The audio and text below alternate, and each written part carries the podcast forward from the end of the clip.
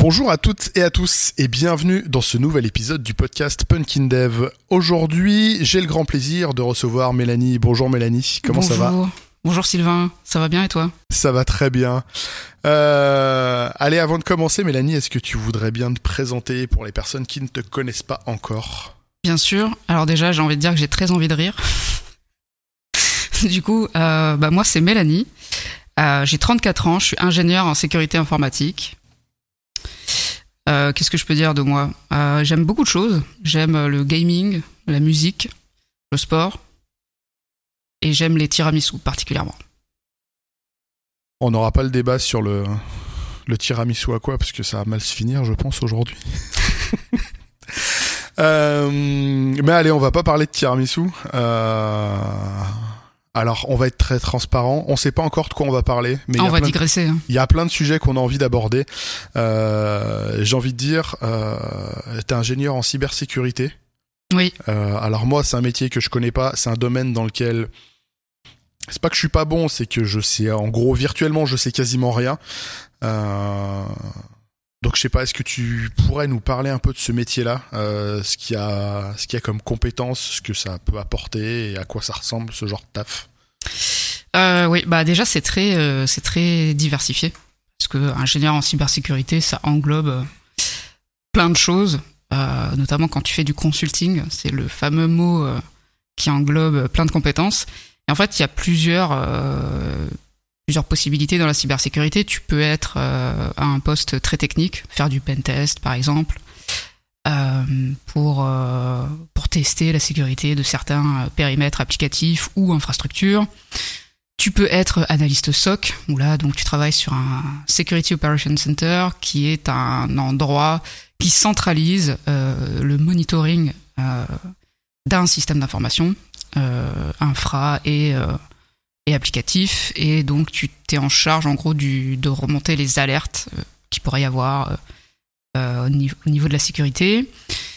Après, tu as des postes un peu plus euh, fonctionnels, donc tu peux travailler en ce qu'on appelle en GRC, donc gouvernance, risque et conformité. Moi, c'est un peu là-dedans que, que je m'y plais le plus. J'adore particulièrement l'analyse de risque.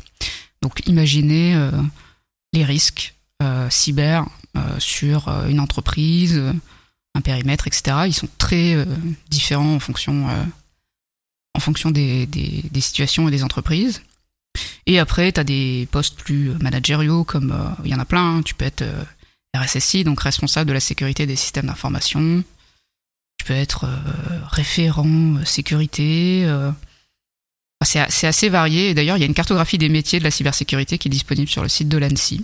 Euh, je pense qu'en faisant une simple recherche Google, euh, cartographie des métiers de la cybersécurité, euh, l'image, l'image ressort. Et donc c'est, c'est riche et varié, et c'est pour ça que, pour ça que j'ai eu envie de faire ça. Ok. Et donc pour arriver à faire ça, euh, t'as quel type de parcours toi? T'as fait une école d'ingénieur en cybersécurité euh... Non, je sais pas.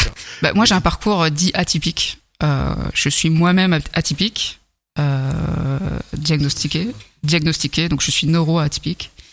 Et j'ai un parcours atypique parce que on peut on peut synthétiser mon parcours, hein, on va pas se mentir, j'ai fait un bac L parce que j'aime lire euh, tout simplement et que je faisais trois langues euh, à l'école, donc euh, anglais, italien, espagnol, et que ça m'allait très bien.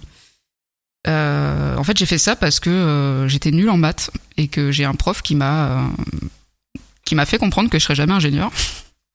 en gros, c'est ce qu'il m'a dit. Et euh, donc en fait j'ai fait ça au tout début, euh, enfin c'était mon parcours de lycée quoi. Après j'ai fait une école de commerce. Euh, j'ai testé plusieurs BTS auxquels j'ai pas été au bout. J'ai fait un BTS commerce international, négociation relations clients. Et bah, j'ai commencé du coup ma carrière sur des jobs dans le commerce quoi, mais j'aimais pas spécialement ça. Donc il y a très longtemps je me suis reconverti, c'est le terme hein, qu'on qu emploie. Euh, et j'ai fait une formation de développeur euh, web multimédia. Euh, en fait, la formation que j'avais, elle était assez riche et variée. C'était trop bien parce qu'en fait, j'ai fait du web. donc j'avais vu les rudiments du, web. J'ai fait, j'ai fait de la 3D et ça, c'était incroyable parce que j'ai fait une mini animation en 3D toute seule avec 3ds Max. et ça a fini en galette, enfin sur un DVD quoi Ça, c'était assez incroyable. Et j'ai fait de la PAO, donc tout ce qui est création de logo, InDesign, etc. Et en fait, quand j'ai fini cette formation, qui était une formation diplômante Bac plus 2, j'ai quitté ma région natale, qui est la région PACA, pour arriver à Lyon. Et quand je suis arrivé à Lyon, j'ai poursuivi mes études dans l'informatique.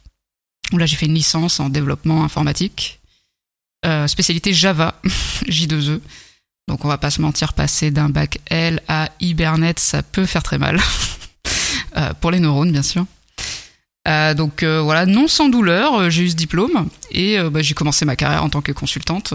j'ai été embauchée à la fin de mon stage de fin d'études dans une ESN où j'ai commencé en tant que développeuse et j'ai détesté ça. j'ai détesté ça, j'ai détesté faire ça parce qu'en fait j'étais nulle en algorithmie. Et c'est toujours le cas. Et en fait, très vite, je savais que j'allais pas rester dans ce métier. Et puis, je me prenais tout de suite des remarques par des gars. Euh, j'ai d'ailleurs un collègue qui m'avait dit que c'était pas très sexy pour une femme euh, d'être développeuse.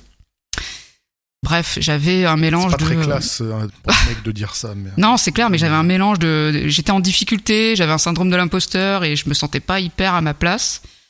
Euh, j'étais ravie par contre de rejoindre l'informatique et je savais déjà que pour moi ça allait être euh, euh, les années qui allaient suivre allaient être tout simplement de la navigation sur différents postes parce que je me suis cherché en fait longtemps sur sur ce que j'ai envie de faire.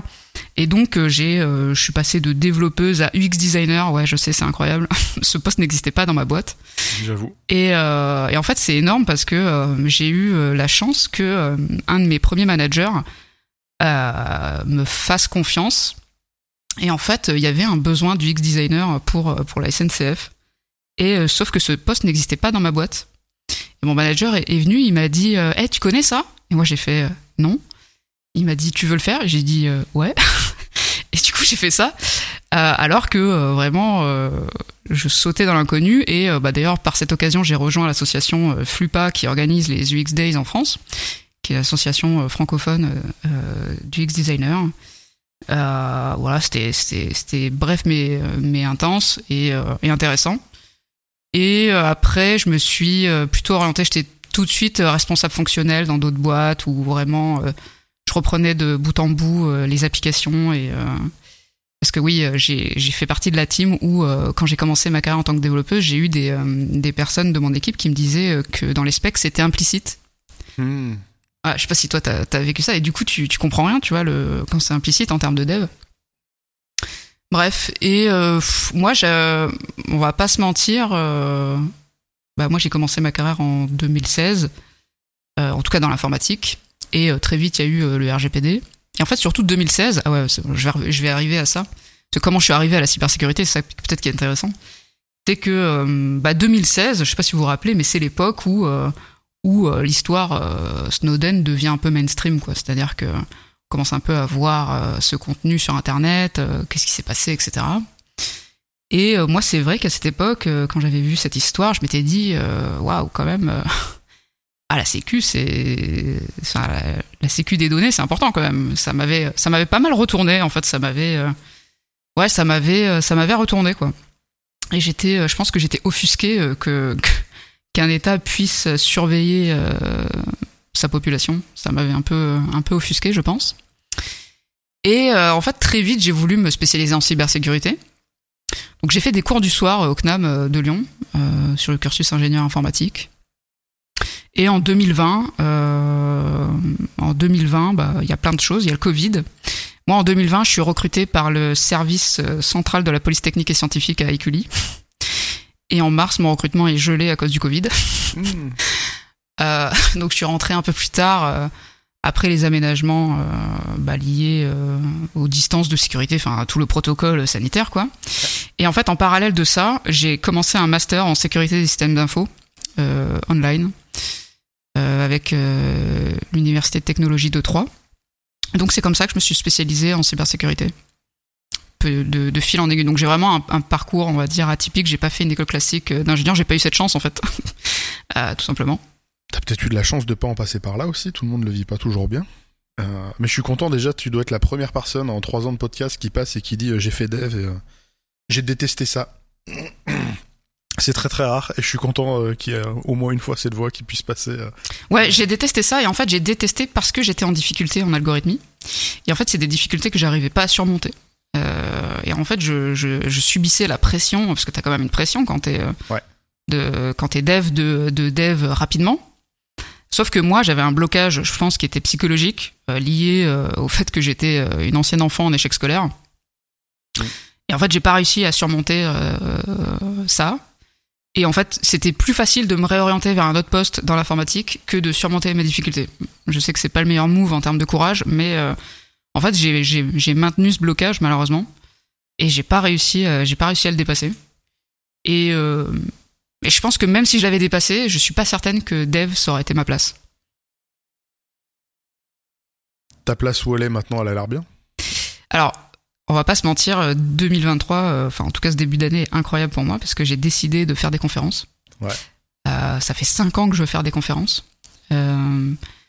Euh, et, et, et cette année, je me suis dit, je me lance et je me suis lancé bah, avec le tremplin euh, euh, de Mixit. C'est comme ça qu'on s'est rencontrés. Ouais, avec le tremplin dans Craft Records. Si vous voulez plus de détails sur Craft Records, il y a un épisode là-dessus où, où Julien Topsu vient expliquer ce que c'est. Euh, mais effectivement, c'est un super truc. Euh, C'était quoi ta première conf du coup? Tu fais un petit résumé? Ouais. Allez, juste un teaser pour. Euh, Et ben.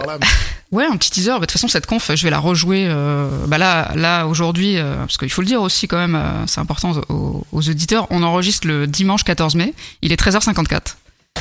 Euh, on est chez Sylvain, on a bien mangé, on a bien bu, et, voilà. Et donc du coup, ma prochaine conf que je vais rejouer, le 26 mai au DevFest à Lille, s'appelle Réfléchir avant de cliquer, comprendre les enjeux liés à nos données, comprendre les risques liés à nos données personnelles en ligne.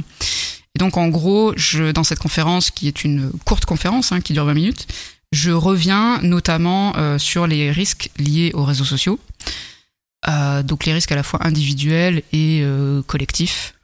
Donc vous avez peut-être vu passer le scandale Cambridge Analytica en 2018, le fameux scandale Facebook Cambridge Analytica où où cette entreprise a récupéré les données personnelles de millions d'Américains sur Facebook dans le but euh, de favoriser les élections de Donald Trump. Voilà, donc globalement, moi, c'est un sujet qui me qui m'intéresse et c'est ça le, le premier sujet que j'ai- fait. Ok, euh, alors c'est le sujet, moi je l'ai déjà vu euh, plusieurs fois, parce que j'ai la chance de le voir naître un petit peu. Si vous avez l'occasion, eh ben, allez la voir au DevFest Lille qui vient. Sinon, il y a un replay du Mixit. Je sais pas s'il est déjà. Ouais, alors, il est pas en-. Il est pas encore en ligne en effet, Encore. mais euh, sur le site de Mixit, euh, il, euh, il rediffuse euh, toutes les conférences qui ont été enregistrées. Donc la mienne devrait devrait être Ça en devrait ligne pas tarder. prochainement. Je vous y invite. C'est une conf un peu coup de poing. Parce qu'il y a des trucs, on sait, oui, il faut, faut faire attention à ce qu'on publie. Dans la réalité, au quotidien, on fait pas du tout attention. On fait un selfie, on le balance sur les réseaux et il y a plein de choses qui peuvent se qui peuvent se trouver, qui peuvent donner des infos sur euh, qui on est, où on est, avec qui, ce qu'on fait, et, partir du principe qu'on n'a rien à cacher, c'est oublier qu'il y a des gens qui, qui monétisent grandement tout ça. Donc euh, c'est une bonne piqûre de rappel, ou même pas de rappel, des fois c'est juste une première dose qui, euh, est bonne à prendre. Enfin moi j'aime bien. Et t'as une deuxième conf qui est en préparation? Alors, effectivement, j'ai une deuxième conf à, ouais, sur euh, parce que moi, donc comme je le disais en cybersécurité, ce que j'aime beaucoup, c'est l'analyse de risque. Et du coup, là, j'ai plein d'idées euh, à venir, notamment en lien avec le climat et euh, les analyses de risque en cybersécurité. Et là, la prochaine que j'ai euh, choisie, le thème que j'ai choisi, c'est que en fait, moi, ce que j'aime bien faire, c'est vulgariser, rendre accessible l'information euh, pour donner envie, je sais pas, peut-être aux gens de, de faire de la cyber. Euh, en tout cas, essayer de rendre ça plus sympa. Et donc, du coup, j'ai choisi euh, de, pour ma prochaine conf de, présenter ce qu'est l'analyse de risque par la méthode IBCRM en m'inspirant de euh, la Formule 1 euh, et notamment. euh, euh, si vous l'avez regardé, la dernière série euh, sur Netflix euh, qui s'appelle Drive to Survive, qui est une série euh, sur la Formule 1, euh, et où, euh, bah, chez eux, les enjeux, euh, d'un point de vue notamment euh, financier, sont absolument euh, colossaux. Voilà, je me suis dit que ça pouvait être fun d'en parler. Ok. Du coup, ça n'a pas de lien avec le climat tout de suite. Non, là, la prochaine, non, bah non, il faut que j'en fasse plusieurs du coup, mais euh, non, non, là tout de suite, non, c'est, bah non, on est même à- aux antipodes du climat, hein, Oui, on parle de puisqu'on Formule parle de 1, Formule 1, donc voilà. c'est vraiment l'inverse. Mais du coup, c'est vrai qu'au début, je trouve ça hyper fun parce que j'ai adoré cette série en fait, et je me suis dit ah ouais, c'est pour être trop cool et tout euh, que je fasse une course sur la Formule 1. Après, je me suis dit waouh, euh, c'est fou, Mel, c'est pas très en phase avec tes valeurs écolo. mais je pense que je l'ai perçu après coup, et je me suis dit ouais putain, faut que, ah, faut que je rattrape le truc, et donc euh, je pense que les prochaines euh, seront plus axées euh, sur, en tout cas, même si c'est pas sur l'écologie, ce sera en tout cas en lien avec le climat et l'environnement. Voilà. Si je reviens sur ton parcours, puisque ça c'est des trucs qui m'intéressent et je pense qu'ils peuvent intéresser des gens.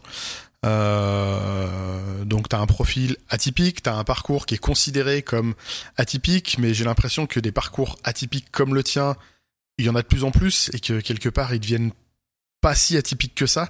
Mais euh, mais je pense que c'est important d'en parler parce que euh, il y a le gros truc qu'on appelle euh, toujours des fois avec un peu d'abus, mais le syndrome de l'imposteur. Et il y a plein de gens qui voudraient faire du dev, des métiers de l'informatique, quels qu'ils soient, euh, qui ont un syndrome de l'imposteur euh, énorme, qui osent pas. Euh, je pense qu'ils se prennent les mêmes murs que toi, euh, qui sortent d'un métier parce que parce qu'ils s'y sentent pas bien, parce que je pense juste euh, on les accompagne pas. C'est un avis. Euh, C'était peut-être pas ça, hein, qui t'a, comme tu disais, qui t'a qui t'a poussé vers la la sortie sur le- la partie dev, mais euh, mais qu'est-ce que toi tu dirais euh, Comment tu combats toi ce syndrome de l'imposteur? Est-ce que tu le combats d'ailleurs? Comment je le vis? Euh, Ben j'ai appris à l'apprivoiser, j'ai appris à le dompter, je pense. Je vis avec depuis euh, très longtemps maintenant. Euh, je pense que c'était beaucoup plus dur avant. Comment je fais? En fait, tout simplement, je fais des choses. En fait, moi, j'ai toujours eu ce réflexe, par exemple en cas de peur, d'affronter mes peurs. Euh, donc je fonctionne comme ça en fait naturellement et du coup, euh, je vais naturellement là où les choses me font peur. Euh, et donc, bah, par exemple, comment je l'affronte Je me forme beaucoup en fait. Je, je fais souvent des formations en ligne. J'achète des livres techniques sur des choses qui m'intéressent. Je fais beaucoup de veille. J'essaie d'assister à des choses qui s'organisent en ligne, rejoindre des associations. Voilà, c'est, en fait, je, je fais, j'agis quoi. Vraiment, je, je prends le sujet euh, qui me fait peur et j'essaie de le, j'essaie de l'apprivoiser. Et visiblement, ça n'a pas marché pour le dev. Ah, Peut-être qu'il fallait pas l'apprivoiser, celui-là, c'est pas très grave. Euh, mais c'est une, une approche qui est, euh, qui me semble hyper intéressante. Il y a beaucoup de gens qui sont dans cette situation et qui du coup ne font pas parce que euh, moi je l'ai eu à certains moments sur certains sujets encore qui sont euh, on a on peut vite être euh, être tétanisé devant quelque chose qui fait peur Mm. et euh, d'avoir le, la motive et le profil de se dire bon bah euh, ça me fait peur bah raison de plus Mm. je vais y aller euh, après t'y vas pas euh, j'ai pas l'impression que tu y ailles comme une euh, grosse bourrine décérébrée. Tu prends des bouquins, tu te documentes, t'apprends des trucs. Euh, ça a l'air quand même assez constructif, mais euh, mais j'aime bien. C'est une bonne approche. Euh, ça, ça satisfera peut-être pas tout le monde. Il y a, je pense qu'il faut un tempérament un peu euh, un peu rentre dedans, Ouais, Euh. c'est un peu ça mon tempérament, ouais. mais euh, c'est pas mal. Euh, un truc dont on n'a pas parlé. Pardon, un truc dont on n'a pas parlé euh, encore.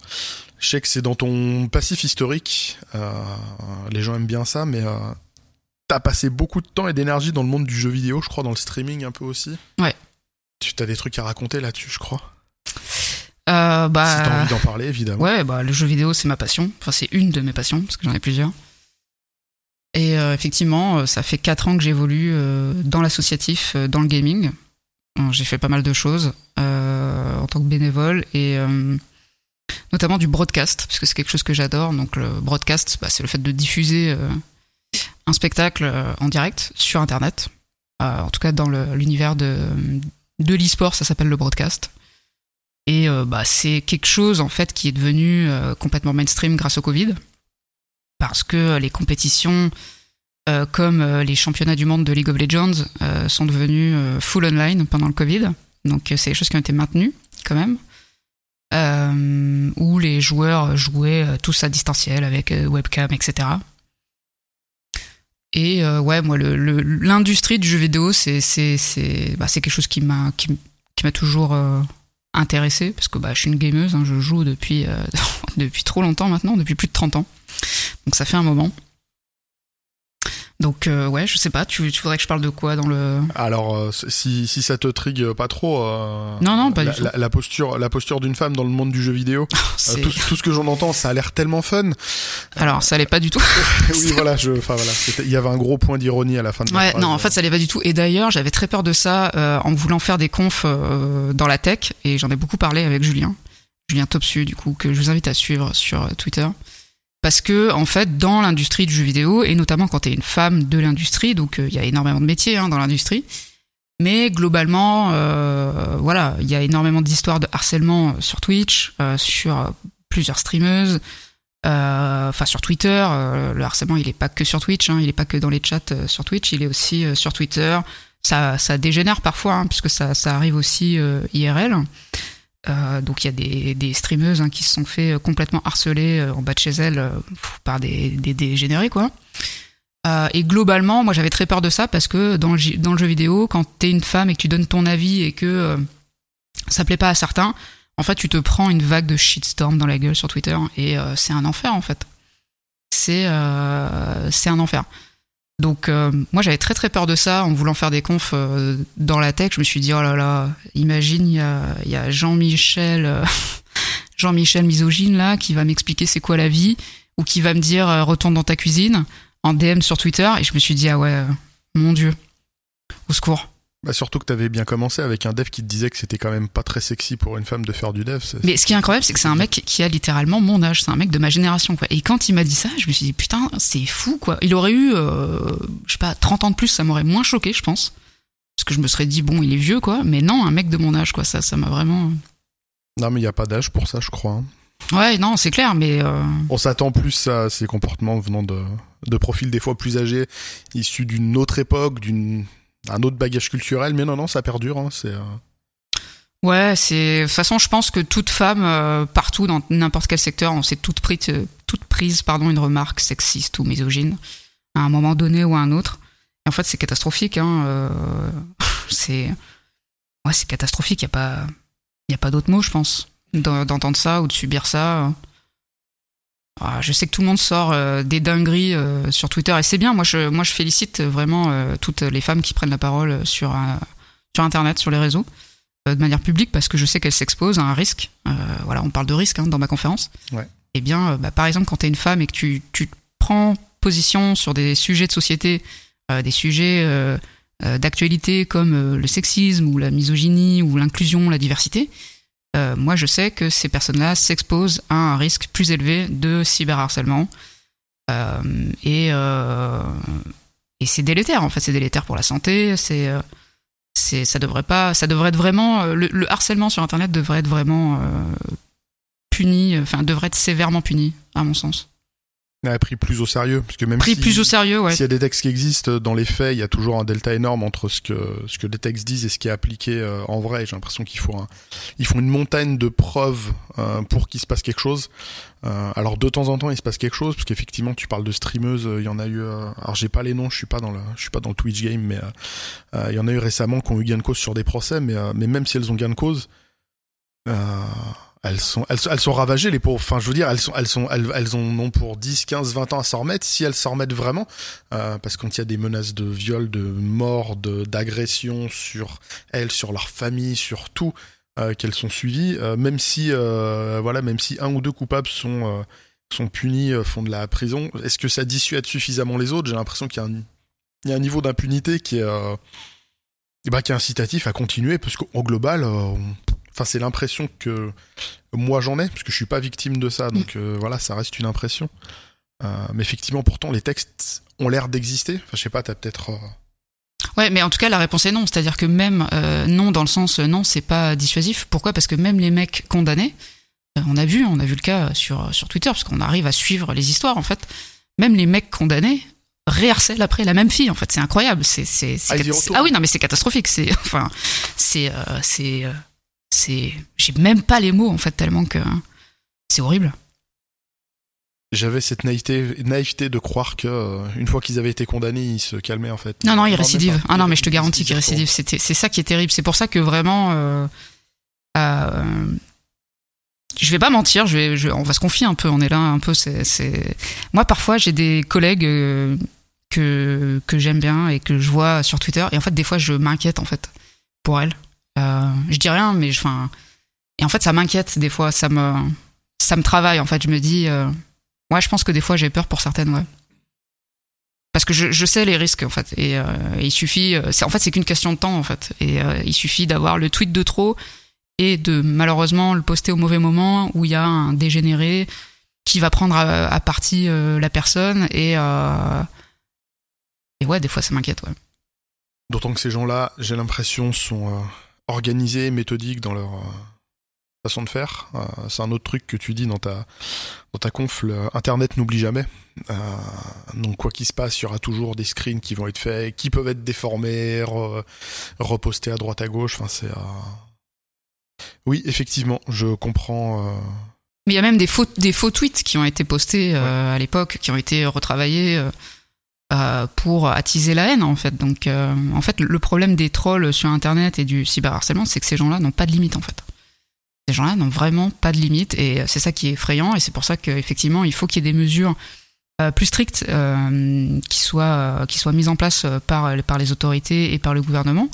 En tout cas en France hein, dans notre pays voilà et ailleurs bien sûr pour pour punir ces actes-là. Parce que bah parce que le harcèlement on le sait le harcèlement tue que ce soit le harcèlement scolaire le harcèlement sur internet sur en fonction de son genre, son orientation sexuelle, euh, euh, ses opinions politiques, en fait toute, euh, toute discrimination, euh, à partir du moment où elle génère un harcèlement, il bah, y a un risque euh, délétère pour la santé.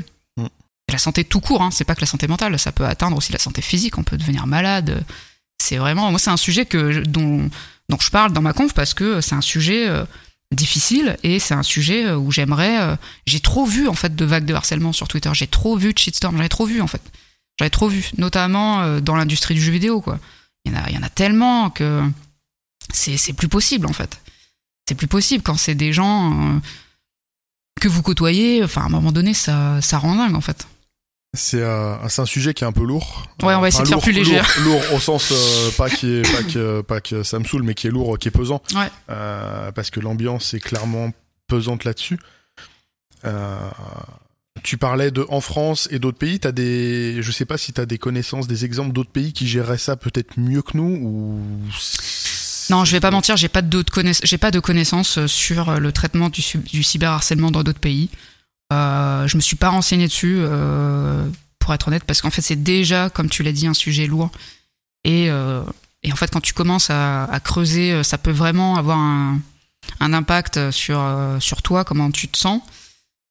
Que j'essaye quand même d'y aller avec, avec pas avec parcimonie, mais en tout cas d'y aller quand je suis suffisamment en forme pour y aller. Voilà, pour pas que ça, ça se retourne contre moi, parce que c'est un sujet très difficile. Ouais. Ça, c'est ce que je dirais aux, personnes si vous voyez des, des femmes ou autres, euh, parce qu'il n'y a pas que des femmes ou d'autres minorités qui commencent à s'engager sur des sur les sujets qui sont euh, les leurs, qui sont ces sujets justement de discrimination, de diversité, tout ça. Euh, leur tombez pas dessus parce qu'il y a un petit truc qui vous dérange dans la forme, dans le machin. Euh, c'est des personnes qui prennent déjà énormément de risques à s'exposer, à produire des choses euh, sur ces thématiques-là. Euh, Il y a déjà suffisamment de de psychopathes qui peuvent leur tomber dessus. Il euh, n'y a pas besoin de gens prétendument normaux euh, qui tomberaient dessus pour euh, trois fois rien. donc, si vous n'êtes pas d'accord, bah, soit vous avez un ton très constructif et vous avez des vrais arguments, soit juste écoutez. Abstenez-vous. Ouais. Et voilà, abstenez-vous et écoutez et, et, vraiment écoutez avec une oreille au maximum tant que possible défaite de tout biais d'opinion. Mettez vos avis de côté et dites-vous bah j'écoute et pendant un certain temps je vais me dire ok je, prends je vais considérer tout ce que j'entends est vrai. Une fois que c'est fini ok est-ce que c'était vraiment vrai? Cherchez d'autres sources comparez parce que des fois les personnes peuvent se tromper tout arrive Mais avec cette posture-là, au bout d'un moment, on finit par se rendre compte que, euh, en fait, euh, quasiment, enfin, moi pour l'instant, j'ai pas entendu de bullshit de ces personnes-là. Euh, tout est vrai et même en général, la vérité est, bien au-delà de ce qui est présenté par ces personnes-là euh, quand on parle de d'harcèlement, de sexisme, de misogynie, de racisme, bah, dans le jeu vidéo, dans la tech. en général, ce qu'on entend en conférence, qu'on peut lire dans des articles c'est une version édulcorée en fait, quelque part de ce qui se passe vraiment. Euh, la réalité est souvent tellement plus trash et, et c'est tellement inquiétant. Euh, donc ouais, faites des efforts, cultivez-vous là-dessus, ça vaut le coup. Euh... Et en plus après, il y a des gens qui viennent vous parler, qui du coup vous font confiance et on apprend encore plus de choses et c'est sympa. On va essayer donc de réalléger le sujet. On ouais, on va essayer de, on va essayer de pas déprimer. Là, c'est dimanche, il fait beau. Alors, ça va être compliqué parce que la question qui me venait était pas censée. Euh, alors, on, va peut-être pouvoir troller un peu plus facilement. Euh, Allez. Non, en fait, sans transition, la pédophilie sur Internet. Ça, tu en parles dans ta conf. Ça, j'en parle dans ma conf aussi. Euh, c'est pas le sujet. Par pareil, c'est un sujet qui est vraiment intéressant. Euh, peut-être on fera un épisode dédié là-dessus si ça vous intéresse. N'hésitez pas à, le dire. Euh, non, moi, c'était justement la question du cyberharcèlement. Euh, comment on gère ça? Et j'ai l'impression qu'on a des politiques qui ont envie de dire, euh, en fait, à chaque fois qu'on leur pose la question, j'ai l'impression que la réponse c'est le problème, c'est l'anonymat sur Internet. alors si effectivement il y a des gens qui je parle toujours d'impression parce que j'ai pas vraiment de connaissances, mais je pense qu'il y a des gens qui ressentent une forme d'impunité parce qu'il y a de la, parce qu'ils ont un pseudonymat sur Internet. J'ai pas l'impression que ce soit ça le problème de fond, euh, ni euh, que lever le pseudonymat ou l'anonymat euh, réglerait quoi que ce soit, puisque les gens, on les retrouve. Ah oui, non, mais ça, ça n'existe pas l'anonymat sur Internet. Ça n'existe pas.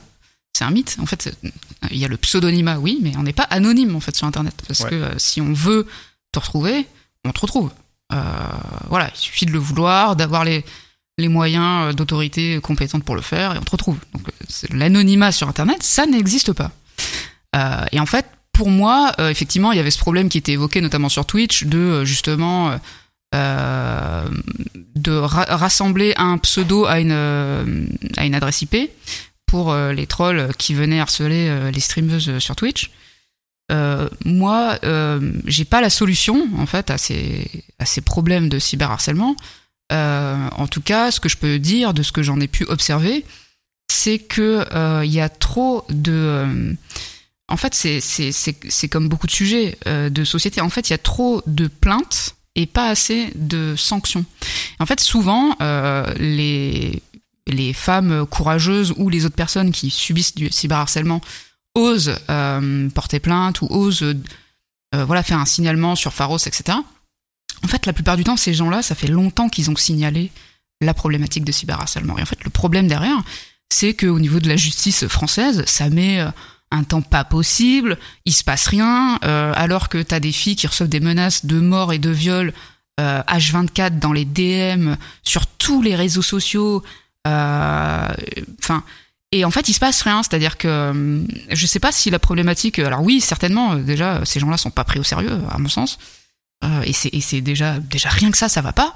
Et en fait, surtout, en fait, j'ai l'impression qu'en France, et ça c'est sur beaucoup de sujets, en fait, j'ai l'impression qu'en France, on attend qu'il y ait quelque chose d'irréversible qui arrive pour pouvoir agir. Et et ça, c'est pas acceptable. C'est pas acceptable en fait que des gens mettent fin à leur jour alors que les autorités aient été alertées euh, du harcèlement qu'ils qui subissaient. Ça, c'est, ça me paraît pas, ça me paraît pas acceptable. On est bien d'accord. Euh, raté pour la question. On est sur une bonne grosse déprime là. J'espère que, j'espère que vous ça va. euh, après c'est difficile de sortir de ce sujet-là. Hein, ouais, c'est difficile euh, de, de, remonter le truc parce que c'est, bah c'est un sujet qui est important. c'est un sujet qui est inhérent dans la tech. Alors ça veut pas dire que c'est comme ça partout pareil. Euh, moi j'ai croisé pas mal de développeuses qui faisaient état de bah ça va, elles ont jamais ressenti de de, de problème à titre à titre personnel, mais c'est pas pour ça que ça existe pas. Mais du coup c'est difficile de rebondir sur un sujet un peu moins. Euh, ouais désolé hein. Euh, et dire que j'avais dit en début de podcast que j'avais très envie de rire. Euh, vraiment je m'excuse. Hein. trigger warning cyberharcèlement. J'espère que j'espère que vous m'en voulez pas. Après, euh, voilà, tu travailles dans la cybersécurité. Euh... J'ai travaillé à la police technique et scientifique aussi, ça je l'ai pas dit.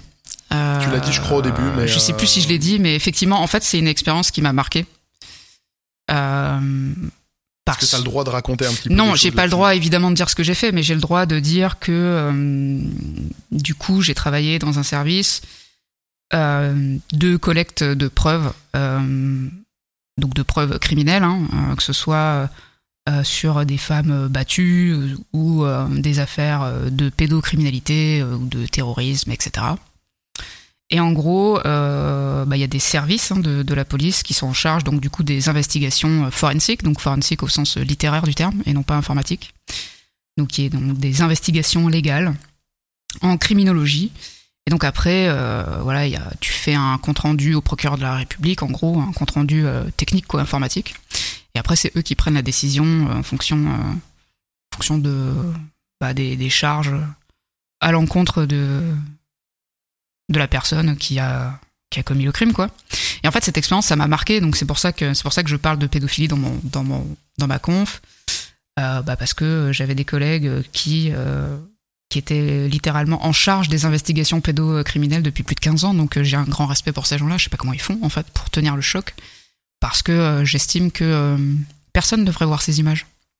Personne que ce soit des images pédo ou des images euh, euh, euh, de terrorisme euh, ou euh, bah voilà donc euh, On mettra un gros trigger warning sur l'épisode. ouais je pense ouais Il y a- beaucoup de mots-clés. ouais il y a beaucoup de mots clés ouais Euh, pour alléger, je dirais en fait ton boulot c'était euh, c'était comme dans les séries policières américaines en fait. Ouais, Comme- alors, dans, comme dans NCIS. alors c'est Je, je suis sûr que tu l'as bouffé plein de fois la Ah, comparaison. je vais je vais pas te mentir c'était terrible parce que euh, quand euh, j'ai travaillé là-bas j'avais mes potes qui me qui m'appelaient Horatio et qui me disaient euh, ouais ça y est tu vas faire les experts Miami putain et ils me vannaient tout le temps alors que vraiment la réalité n'a rien à voir et que on va pas mentir je suis une femme je ressemble pas du tout à Horatio voilà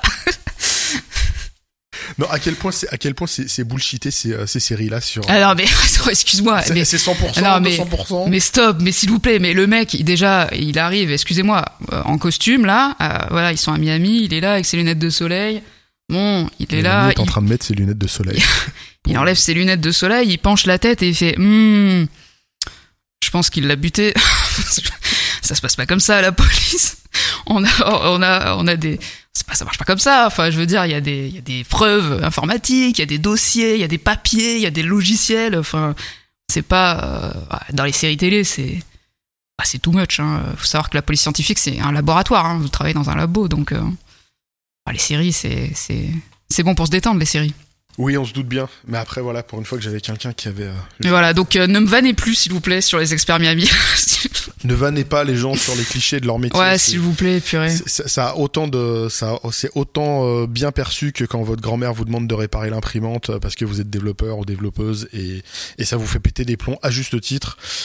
Ne le faites pas avec les autres gens euh, qui font d'autres métiers. euh, Par contre, on peut demander, on peut demander si jamais les auditeurs qui nous écoutent, au moment où je dis, euh, oui, on m'a vanné Horatio, les experts à Miami, est-ce que là vous avez le générique qui vient en tête Parce que ça, pour le coup, c'est léger. Alors c'est que moi j'ai regardé, j'ai jamais regardé les experts. hein, je, j'ai, j'ai- me rappelle repéré même plus le nom, titre. Mais, mais j'étais plus Team NCIS à une époque, mais voilà. C'est des vieilles séries. Je sais même pas s'il y a encore des séries policières comme ça de nos jours. Ouais, sans doute. C'est intéressant tout ça. Euh, je sais pas, c'est encore des trucs à raconter. Ça fait euh, bientôt trois quarts d'heure qu'on a démarré. Hmm. Euh, Moi, je suis dispo. Hein. J'adore parler. donc, donc, on peut continuer à parler si tu veux. après, on peut aussi, on pourra aussi couper, faire, euh, faire, faire plusieurs épisodes, faire un Ouais. petit, un petit, une petite musique de, de mise, mise en Hmm. attente. On peut changer de sujet. Moi, ça me va. Ah, Qu'est-ce que t'as d'autre comme sujet, tiens, Euh, qui te, qui te touche en lien avec l'informatique, toujours? Bah, ou en, en lien ou pas, de près ou de loin. euh, Ouais, il y a un sujet en ce moment qui me travaille, qui est le sujet en lien avec le climat. Euh, parce que en fait, euh, bah moi j'aime bien les analyses de risque, j'aime bien imaginer les scénarios catastrophes. Moi j'adore ça. J'adore me demander qu'est-ce qui se passe quand ça marche pas et qu'est-ce qui se passe si on nous attaque. Et c'est vrai que là, dernièrement, avec le sujet notamment bah, lié au climat, hein, au réchauffement climatique, hein, ça concerne tout le monde. En fait, euh, je, commence à me dire, euh, c'est, hypothétique, hein, je commence à me dire, euh, tiens, bah, du coup, les problèmes liés au climat, donc liés à l'eau, liés à l'énergie, c'est des choses pour moi qui sont déjà politiques, mais qui vont devenir géopolitiques à très courte échelle, parce que je reste persuadé que les entreprises comme les particuliers vont devoir s'équiper de systèmes informatiques pour monitorer la température de l'air, la quantité d'eau qu'ils ont, parce que je suppose qu'à un moment donné, euh, bah, même pour les particuliers, il faudra récupérer euh, l'eau de pluie pour euh, bah, voilà pour s'en servir, etc. Donc, est-ce qu'on va se mettre à monitorer, voilà, investir dans la domotique? Et je pense aux entreprises et notamment au smart building, c'est un sujet qui a été un petit peu ralenti en tout cas en France ces dernières années, mais du coup de construire des bâtiments intelligents, donc des fois déjà d'un point de vue énergétique, donc voilà, par exemple, mettre en place euh, de la verdure euh, sur les toits, etc., ou des panneaux solaires, etc. Bon, après, je suis pas ingénieur civil, hein, donc euh, les ingénieurs civils qui nous écoutent pourront proposer les solutions liées à l'environnement et aux constructions dans le BTP. Mais je reste persuadé que, voilà, on a déjà parlé, on a déjà évoqué le système de reconnaissance biométrique pour rentrer dans les entreprises. Ok, bon, moi j'imagine aussi, euh, voilà, de la vidéosurveillance. Bon, ça reste du classique, hein, ce que j'imagine. Mais je me dis que, bah, maintenant, euh, quand on va se mettre à monitorer tout ça, euh, donc je pense aux OIV, hein, donc je sais pas, les centrales nucléaires, voilà, ceux qui recyclent l'eau, etc. Bah, on va commencer à se dire, je me dis qu'en termes de cyberattaque, quand ça deviendra géopolitique mondiale, bah, les autres pays vont vouloir savoir qui a de l'eau, combien de quantité, mmh. qui a de l'électricité, en combien de quantité, où ça et que euh, pour moi, bah, ça va être des vecteurs de cyberattaque industrielle. Ouais. Moi, je pense que ça va de plus en plus devenir industriel. Et euh, pourquoi pas chez les particuliers, si admettons que euh, voilà, on, sait que vous avez une maison avec un moyen de récupérer de l'eau, un moyen de fabriquer votre propre électricité, je sais pas, etc. En fait, on peut aller très loin dans les scénarios et c'est juste une question de temps en fait pour moi. C'est parce qu'aujourd'hui, ces scénarios-là, ils sont plausibles. En fait, on a la techno déjà. Ok, j'avais jamais vu ça. La question de la de la cybersécurité avec euh, un prisme climat, effectivement, euh, le fait euh, d'être propriétaire de moyens de production, le fait que ça puisse attiser des, des convoitises et, des besoins, et, des besoins, de... C'est mon prochain sujet de conférence. la petite teaser. Et eh ben, can't wait to see, euh, to see it. Euh, c'est pour quand déjà? Ouais, je sais, je sais pas, c'est pour quand. Et en fait, j'avais un autre aussi euh, scénario en tête. Euh, je sais pas si tu te souviens du film Resident Evil, le premier, avec Mila Jovovich. Je, je les ai pas vus. Ah mon dieu, c'est un film. Bon, bah déjà, c'est. Excusez-moi de ce que je vais dire. C'est un navet. En, Je, je, dis ça parce que on est très éloigné du jeu, de l'histoire originale du jeu vidéo. Hein. Faut pas oublier. Hein. Resident Evil, c'est une c'est une saga de, de jeux de survival horror. Euh, et donc le premier, le premier film qui a été adapté, euh, euh, bon, pas grand chose à voir, même si on récupère le nom d'Umbrella, etc. Et en fait, j'ai repensé à ce film il y a pas longtemps, parce que dans ce film, donc du coup l'entreprise Umbrella Academy, c'est bah, un gros building quoi, en gros, avec plusieurs étages et donc plusieurs sous-sols. Et en fait, c'est marrant parce que ce building, il est dirigé par un ordinateur central qui est une intelligence artificielle qui s'appelle la mer Rouge. C'est marrant parce que l'intelligence artificielle, on en parle beaucoup ces derniers temps, euh, et ça va de plus en plus se développer dans les prochaines années. Et dans le film, euh, bon, désolé, je vous spoil, hein, mais bon, c'est un film qui a 20 ans, donc euh, pardonnez-moi. Spoil, spoil. Pardonnez-moi. Donc, donc, donc, les protagonistes, eh ben, il y en a certains qui meurent parce que, bah, par exemple, l'ordinateur central, donc l'IA, contrôle le building entièrement. Et là, l'IA contrôle entièrement le building. Et en fait, eh ben il y a des moments où elle lance euh, des lasers euh, et en fait les lasers découpent les euh, protagonistes. Ou je crois qu'il y en a un qui meurt la tête décapitée dans un ascenseur. Et en fait je me suis dit tiens c'est marrant parce que ce scénario là il est plausible aujourd'hui. Aujourd'hui avec l'intelligence artificielle, avec ce qu'on pourrait en faire, avec son développement dans les prochaines années, ça me paraît pas impossible qu'on puisse déléguer euh, la gestion d'un bâtiment type smart building à une intelligence artificielle. Alors attention, hein, je dis pas que c'est en pilote automatique et c'est YOLO, hein. évidemment, hein, supervisé par des êtres humains, Dieu merci, enfin j'espère. Euh, mais je me dis, ça peut arriver. J'aime bien penser à ces trucs-là parce que ça permet de, ça permet de se ça permet de se dire bon est-ce que c'est plausible oui ou non à quelle échelle et en fait à quelle échelle de, temps aussi euh, quelle échelle temporelle. Parce que admettons là si je repars sur mon scénario précédent admettons un bâtiment qui euh, recycle de l'eau admettons et donc qui en contient admettons que ce bâtiment il soit euh, un smart building donc qui soit entièrement piloté par une intelligence artificielle, par, une un ordinateur central, intelligence artificielle ou pas, qui soit piloté par un ordinateur. À partir du moment où il y a un système informatique, il y a un risque de cyberattaque. En fait, c'est aussi simple que ça.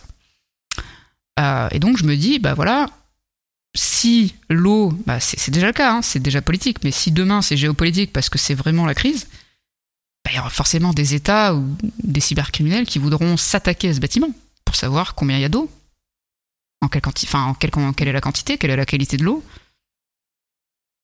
Enfin voilà, je sais pas. Après, peut-être que je vais trop loin, c'est ce qui n'est pas impossible, mais. Euh, bah, en tout cas, c'est. Alors effectivement, tu vas chercher des trucs super loin. Moi, j'étais jamais allé euh, sur ce type de, de scénario dans ma tête, mais euh, mais ça me paraît quand même déjà hyper intéressant de se poser la question. moi, je me la suis posée un tout petit peu parce que des fois, on te vend de la sécurité, et pour moi, c'était on me vendait de l'insécurité.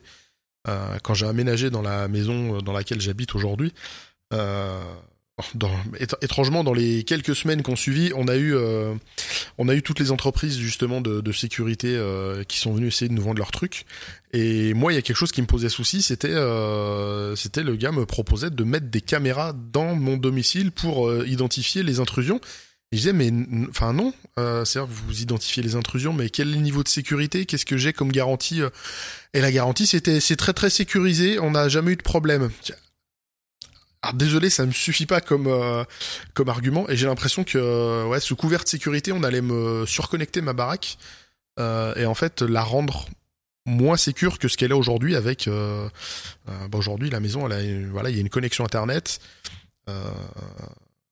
et elle est pas trop soumise à des attaques euh, cyber potentielles. Or, euh, on peut pas m'ouvrir, euh, me baisser mes volets roulants euh, sans sans être physiquement sur place et appuyer sur le bouton qui déclenche le truc. Ça c'est pas commandable en domotique. Ouais, mais tu vois, admettons le même cas, mais d'un non-informaticien qui s'équipe d'un système de vidéosurveillance. Ouais. Et on le sait, aujourd'hui, les systèmes de vidéosurveillance, notamment des particuliers, enfin à domicile, euh, voilà, si tu les paramètres pas correctement, tu vois, si tu mets pas un mot de passe, etc., c'est des portes ouvertes parce que c'est des trucs par défaut, en fait. Euh, donc ça, c'est un risque en cyber de laisser les logins mots de passe euh, par défaut d'un système.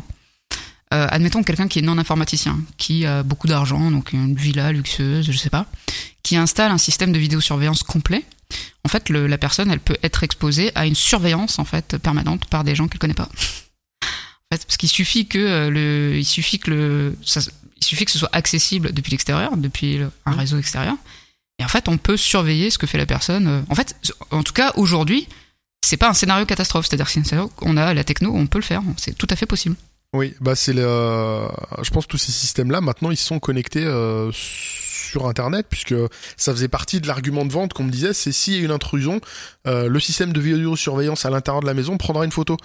Et dans ma tête, c'était mais je veux pas qu'il y ait une caméra qui me filme. Euh... Ouais, et puis tu peux même quand je sors le de, quand je sors de ma chambre le dimanche matin que je suis en caleçon, euh, j'ai pas envie que on puisse me filmer. Euh... Ah non, mais non, mais ça filmera pas, ça filme que en déclenchement, machin. Je fais mais qu'est-ce qui me permet d'être sûr de ça? Et à quel point est-ce que est-ce que c'est fiable? Est-ce que le produit est fiable? Et la seule réponse qu'on m'a dit si si, croyez-moi, c'est très fiable. Signe en bas, ça fera tant. Je fais au revoir monsieur, à la prochaine. Euh, ah oui, mais j'ai pas envie de ça. Tu peux aussi monitorer tes caméras depuis ton smartphone. Et puis il y a même des systèmes. Euh, moi j'ai un pote qui a ça chez lui euh, en, Ile-de-France. Il a un système de caméra euh, surveillance chez lui avec un, système de haut-parleur. C'est-à-dire s'il y a un une, une, intrusion chez lui, il peut depuis son smartphone parler dans le haut-parleur qui est chez lui. C'est dingue. Je trouve ça. Alors à quel niveau c'est sécurisé ce genre de produit? À quel niveau c'est c'est susceptible de se faire hacker et de et que et que n'importe qui puisse récupérer euh, euh récupérer bah, les images de l'intérieur de ma maison. Euh. Si si le réseau est, est, accessible depuis internet et non sécurisé, il suffit juste que quelqu'un passe euh, sur tu vois sur un site qui il y, a des sites connus hein, qui répertorient toutes les cams qui sont ouvertes, je sais même plus comment il s'appelle ce site mais mais il y a un site qui est connu, tu peux aller sur Google, je sais plus c'est quoi le nom par contre euh, et tu as accès à toutes les caméras euh, disponibles, euh, ouvertes sur Internet. Mais c'est effrayant hein, de, voir ça. Et donc du coup, à partir du moment où le système il est connecté à Internet, bah il y a une vulnérabilité. C'est-à-dire si c'est pas sécurisé, bah, y a, tu t'exposes à une vulnérabilité. Alors on va pas se mentir, quand on est Jean-Michel tout le monde, souvent les cyberattaques c'est c'est l'entourage, c'est quelqu'un qui vous déteste, c'est des c'est des conflits commerciaux, c'est des choses comme ça.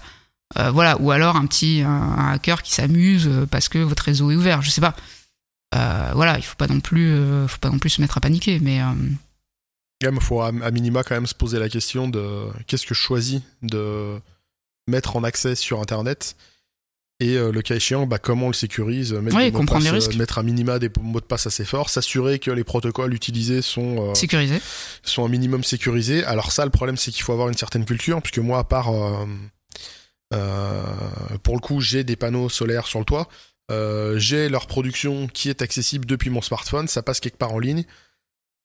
j'ai mis un mot de passe fort sur le truc, mais je ne sais pas le protocole qui est utilisé derrière. Mm. Je sais pas comment les données transitent via le réseau et je sais pas si c'est vulnérable ou pas. Je devrais pas dire ça euh, mm. en grande antenne. Je sais que vous êtes des milliards à nous écouter et que je prends de beaucoup de risques. Non mais tu vois, admettons que ton smartphone soit piraté, enfin un de tes comptes euh, soit piraté et que euh, tu vois, ça peut, en fait, ça peut, ça, peut passer par là. Et admettons que tu perds ton smartphone. Aujourd'hui, je suis désolé de vous le dire, mais si vous égarez votre smartphone, je vais pas vous mentir avec euh, un câble USB et un logiciel. Bah, ça, peut être un peu long selon votre niveau de compétence, mais, euh, mais on récupère tout ce qu'il y a sur votre téléphone, même ce qui a été supprimé. Ouais. D'où l'intérêt de crypter euh, au maximum tout ça. Il y a des. Je sais qu'il y a des marques qui le font plus ou moins bien. moi, j'ai essayé de récupérer un, vieux smartphone de ma femme, on avait oublié de sauvegarder des photos, elle avait oublié le code, j'ai jamais réussi à rentrer dedans parce que le truc était quand même bien crypté et je suis pas hacker de métier. Euh, il y en a certainement qui arriveraient, mais moi j'ai pas été capable de le faire avec euh, les logiciels que j'ai trouvés facilement. Euh, ce qui était rageant de me dire, je suis en train d'essayer d'hacker un téléphone à nous parce qu'on a juste oublié le mot de passe comme des comme des andouilles. Après, tu vois, ça demande pas forcément d'avoir des compétences de hacker. Je vais te donner un truc là, auquel je pense. Un téléphone Android tu le mets en mode développeur, tu le branches en USB, tu ouvres un Android Studio. tu peux naviguer, hein. Il y a pas mal de fichiers, hein. Il y a accès, alors pas à tout. Moi, j'avais testé ce genre de choses sur, euh, c'était un, je crois que c'était un Sony, euh, qui était, qui était chargé quand même niveau euh, sécurité. J'ai pas pu justement accéder à ces choses-là tant que je déverrouillais pas euh, au lancement, il, me, il, me, il, me, bloquait beaucoup de choses et, euh, et même en, avec euh, des modes développeurs, des trucs comme ça. Enfin, il y a des choses que je pouvais pas forcément accéder sur le, sur le téléphone. C'était pas si simple. Non, il faut que tu aies accès au téléphone, bien sûr. Mais bon, c'était. Donc c'est à savoir, à minima, de se poser la question de ne pas faire les choses naïvement. donc on en revient au titre de ton premier talk, réfléchir avant de cliquer, réfléchir avant de brancher. Réfléchir avant de brancher quelque chose. Hein, de toute façon, Enfin, c'est pas réfléchir, c'est comprendre surtout, je pense, les risques. C'est comprendre, euh, comprendre ce qu'on fait et comprendre à quoi on s'expose. Je pense que c'est plus comprendre plutôt que réfléchir. Et t'as déjà, euh, là c'est la pensée qui me vient, euh, parce qu'au final là, la, question de fond, là c'est plus d'éduquer toute une population à ces problématiques-là. t'as jamais fait ou envisagé de faire des, des interventions dans des collèges, dans des lycées, dans des boîtes pour, euh, pour sensibiliser les gens à ces questions-là, parce qu'il y a un, enfin, je pense qu'il y a un vrai sujet que la plupart des gens ne, ne savent pas et qui auraient besoin de savoir. Euh, on a un gros biais, on est dans un métier où moi j'estime ne rien connaître, mais par rapport à, mais j'estime, j'estime aussi ne rien connaître. Hein. Il est bien meilleur que moi en, en, cybersécurité. Il faut pas non plus. Euh, Il y a mieux, mais après on a, tu as quand même plein de compétences, de connaissances. Euh, de choses. Et même moi, où j'ai la sensation d'être plus proche de, du Jean-Michel Tout le Monde, j'ai quand même des réflexes. Enfin, je mets pas. Euh, euh, j'ai peut-être certains mots de passe qui sont un peu trop redondants, mais c'est pas ABCD 1, 2, 3, 4 mon mot de passe. Un vrai mot de passe fort avec un max de caractères. Euh, voire après, il y a des mots de passe qu'il faut qu'il faut faire générer tout ça, c'est encore mieux. Mais mais je pense qu'il y a une vraie éducation là-dessus à faire.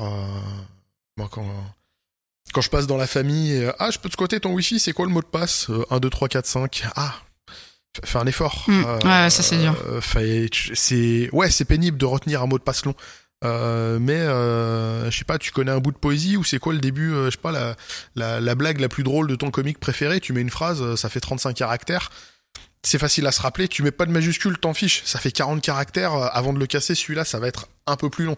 1, 2, 3, 4, 5 Ouais. Par pitié, faites un effort. Azerty, tous les trucs comme ça. euh, mais je, je crois qu'on peut aussi euh, trouver euh, sur internet le, le top des mots de passe les plus couramment utilisés, les plus vulnérables. Oui, j'avais vu ça. euh, Bah, je crois qu'il y a effectivement, il y a Azerty, il y a ABCD, 1, 2, 3, 4. Ouais, 1, 2, 3, 4, 5, 6. Euh, je crois qu'il y a Password aussi. dedans. Password, ouais.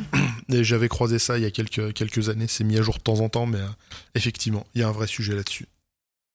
Eh ben, on a pas mal parlé de plein de trucs. Moi, j'ai envie de dire, euh, on est pas mal avec ça. S'il y a des sujets que vous avez entendus là à l'écoute et, et que vous vous dites ah c'est bien ça, j'aimerais bien en savoir plus, bah, n'hésitez pas à nous pinguer euh, sur les réseaux. De toute façon, je mettrai, euh, vous avez mon handle Twitter, LinkedIn. euh, je mettrai ce que Mélanie me permettra de mettre. D'ailleurs, si tu veux, on peut te suivre où? Est-ce que tu es active sur les réseaux sociaux? Je sais que tu vois beaucoup, tu publies un peu moins. Ouais, je suis très accro à Twitter, malheureusement. Euh, que je consulte beaucoup. Euh, je- J'essaie de tweeter régulièrement, c'est vrai. Mon pseudo sur Twitter, c'est Rhapsody. Mais euh, on vous, le- on vous l'écrira peut-être parce que Ouais. Le H est pas à son emplacement. le H n'est pas n'était pas disponible. Le- le- L'écriture que vous connaissez tous n'était pas di- n'était pas disponible. Ou sur LinkedIn, mais voilà, LinkedIn vraiment, je, je m'en sers juste vraiment très rarement. Le quatrième cercle des enfers, euh, LinkedIn. Ah ouais. Mais, mais grâce à Dieu, sur Twitter, il y a Disruptive Human of LinkedIn pour rigoler quand même, parce Oui, que sinon on serait très déprimé. Si vous voulez vous marrer, c'est un compte très très drôle qui, qui recense euh, et qui tente d'anonymiser, pas toujours avec beaucoup de succès, facilement, euh, mais qui recense le top des publications LinkedIn euh, avec des gens qui arrivent à, Mm. à transformer tout non-événement ou tout drame de la vie en, en post inspirant permettant de gagner des viewers et potentiellement de l'argent. Euh, c'est un compte rigolo. Bah Mélanie, merci d'être passée dans le podcast. Euh, si tu veux revenir, tu sais où on se trouve. Bah oui, merci de m'avoir invité. Je reviendrai avec plaisir. Et puis, euh, bah, quant à vous qui nous avez écoutés jusque-là, il me reste à vous souhaiter une excellente semaine, fin de semaine. Euh, à la prochaine pour un nouvel épisode. Et d'ici là, geekez bien et codez bien.